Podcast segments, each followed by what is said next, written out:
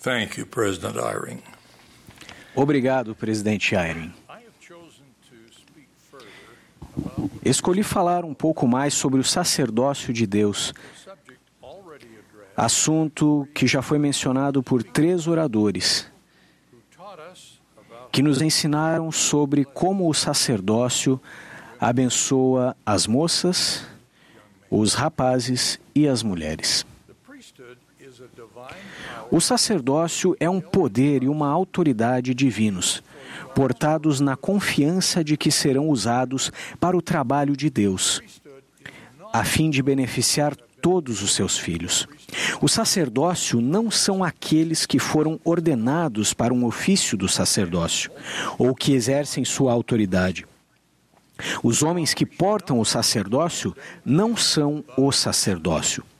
Não devemos chamar os homens ordenados de o sacerdócio, mas é adequado nos referirmos a eles como portadores do sacerdócio.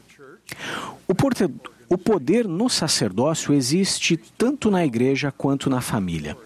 Mas o poder do sacerdócio e a autoridade do sacerdócio funcionam de modo diferente na igreja de como funcionam na família. Tudo isso está de acordo com os princípios que o Senhor estabeleceu. O propósito do plano de Deus é conduzir seus filhos à vida eterna. As famílias mortais são essenciais para esse plano. A igreja existe para prover a doutrina, a autoridade e as ordenanças necessárias para perpetuar os relacionamentos familiares nas eternidades. Assim, a organização familiar e a Igreja de Jesus Cristo apoiam uma a outra. As bênçãos do sacerdócio, como a plenitude do Evangelho e as ordenanças do batismo, da confirmação e do recebimento do dom do Espírito Santo, a investidura do templo e o casamento eterno, estão disponíveis tanto para homens quanto para mulheres. O sacerdócio do qual falamos é o sacerdócio de Melquisedeque, restaurado no início da restauração do Evangelho. Joseph Smith e Oliver Cowdery foram ordenados por Pedro, Tiago e João, que declararam a si mesmos como possuidores das chaves do reino e da dispensação da plenitude dos tempos.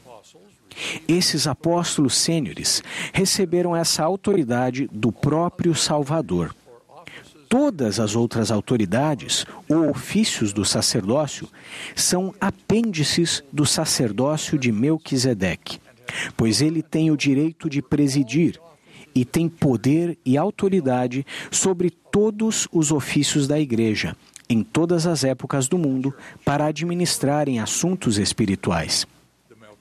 Na igreja, a autoridade do sacerdócio maior, o sacerdócio de Melquisedeque, e a do menor, o sacerdócio arônico, são exercidas sob a direção de um líder do sacerdócio, como o bispo ou o presidente, que possui as chaves desse sacerdócio.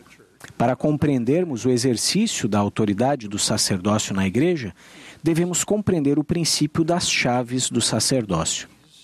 As chaves do reino, referentes ao sacerdócio de Melquisedeque, foram conferidas por Pedro, Tiago e João mas isso não concluiu a restauração das chaves do sacerdócio. Algumas chaves do sacerdócio vieram mais tarde.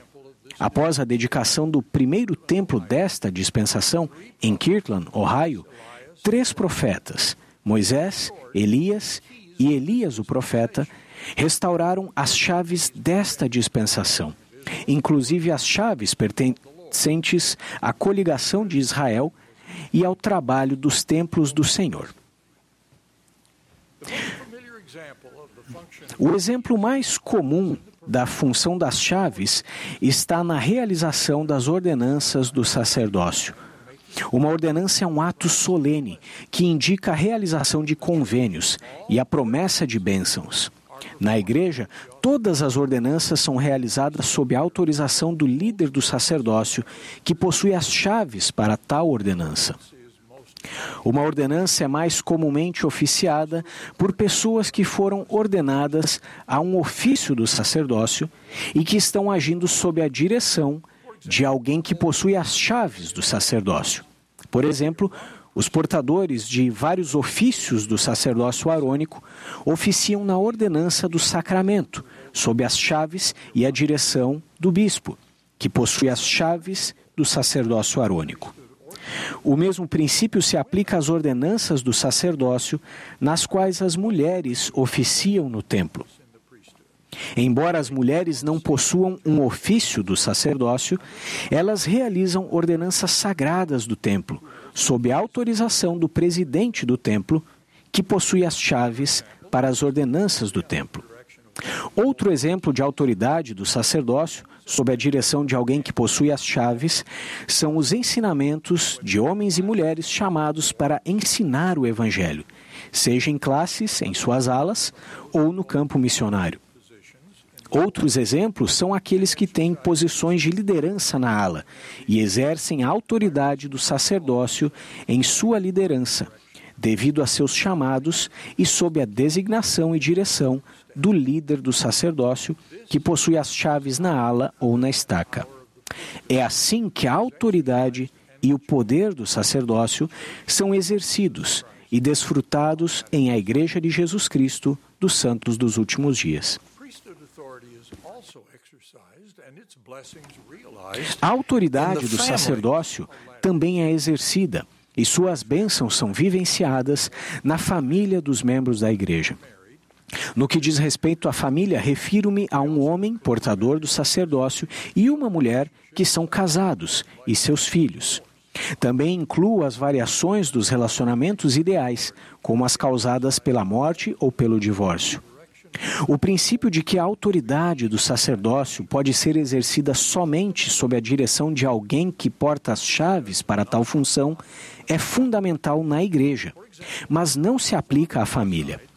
Por exemplo, o pai preside e exerce o sacerdócio em sua família, pela autoridade do sacerdócio que ele possui.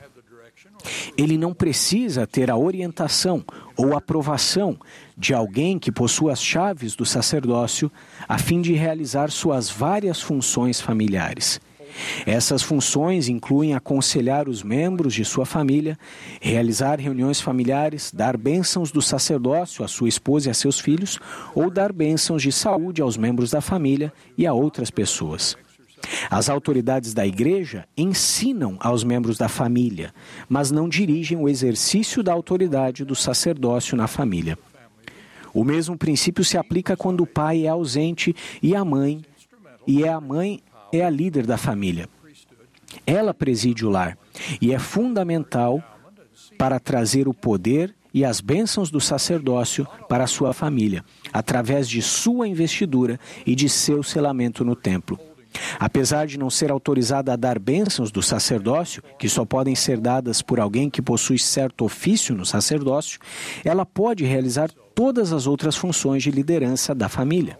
Ao fazê-lo, exerce o poder do sacerdócio para o benefício de seus filhos, sobre quem ela preside em sua posição de liderança na família. Se os pais magnificarem o sacerdócio em sua própria família, vão acelerar a missão da igreja tanto quanto qualquer outra coisa que fizerem.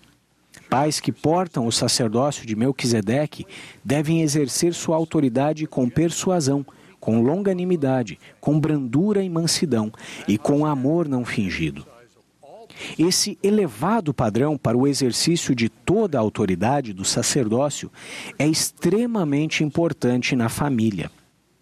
Os portadores do sacerdócio devem guardar os mandamentos, a fim de terem o poder do sacerdócio para dar bênçãos aos membros de sua família. Devem também cultivar relacionamentos familiares amorosos, para que os membros da família desejem pedir que eles os abençoem. E os pais devem incentivar que haja mais bênçãos do sacerdócio na família. Nestas reuniões de conferência, ao buscarmos um abrigo temporário para nossas preocupações mortais, como uma pandemia devastadora, temos sido ensinados sobre grandes princípios da eternidade. Incentivo cada um de nós a ter os olhos voltados ao recebimento dessas verdades da eternidade, a fim de que nosso corpo seja cheio de luz. Em seu, seu sermão para multidões registrado na Bíblia e no livro de Mormon, o Salvador ensinou que corpos mortais podem se encher de luz ou de trevas. Nós, é claro, queremos ser cheios de luz, e nosso Salvador nos ensinou como podemos fazer com que isso aconteça. Devemos ouvir mensagens sobre as verdades da eternidade. Ele usou o exemplo de nossos olhos, através dos quais trazemos luz para o nosso corpo. Se nossos olhos estiverem voltados, em outras palavras, se estivermos concentrados em receber luz e compreensão eternos, ele explicou: todo o teu corpo será cheio de luz. Mas se nossos olhos forem maus, ou seja, se buscarmos o mal e o recebermos em nosso corpo, ele alertou: todo o teu corpo será cheio de trevas. Em outras palavras, a luz ou a escuridão em nosso corpo depende de como vemos ou recebemos as verdades eternas que nos são ensinadas. Devemos seguir o convite do Salvador de buscar e pedir para compreendermos as verdades da eternidade. Ele promete que nosso Pai Celestial deseja ensinar a todos as verdades que eles buscam. Se as desejarmos e tivermos os olhos voltados para recebê-las, o Salvador promete que as verdades da eternidade serão abertas para nós. Em contrapartida, Satanás está ansioso para confundir nosso pensamento ou nos afastar de questões importantes, como o funcionamento do sacerdócio de Deus. O Salvador nos acautelou sobre tais falsos profetas que vêm até nós vestidos como ovelhas, mas que interiormente são lobos vorazes.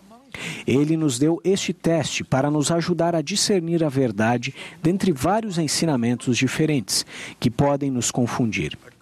Ele ensinou que, por seus frutos, os conhecereis.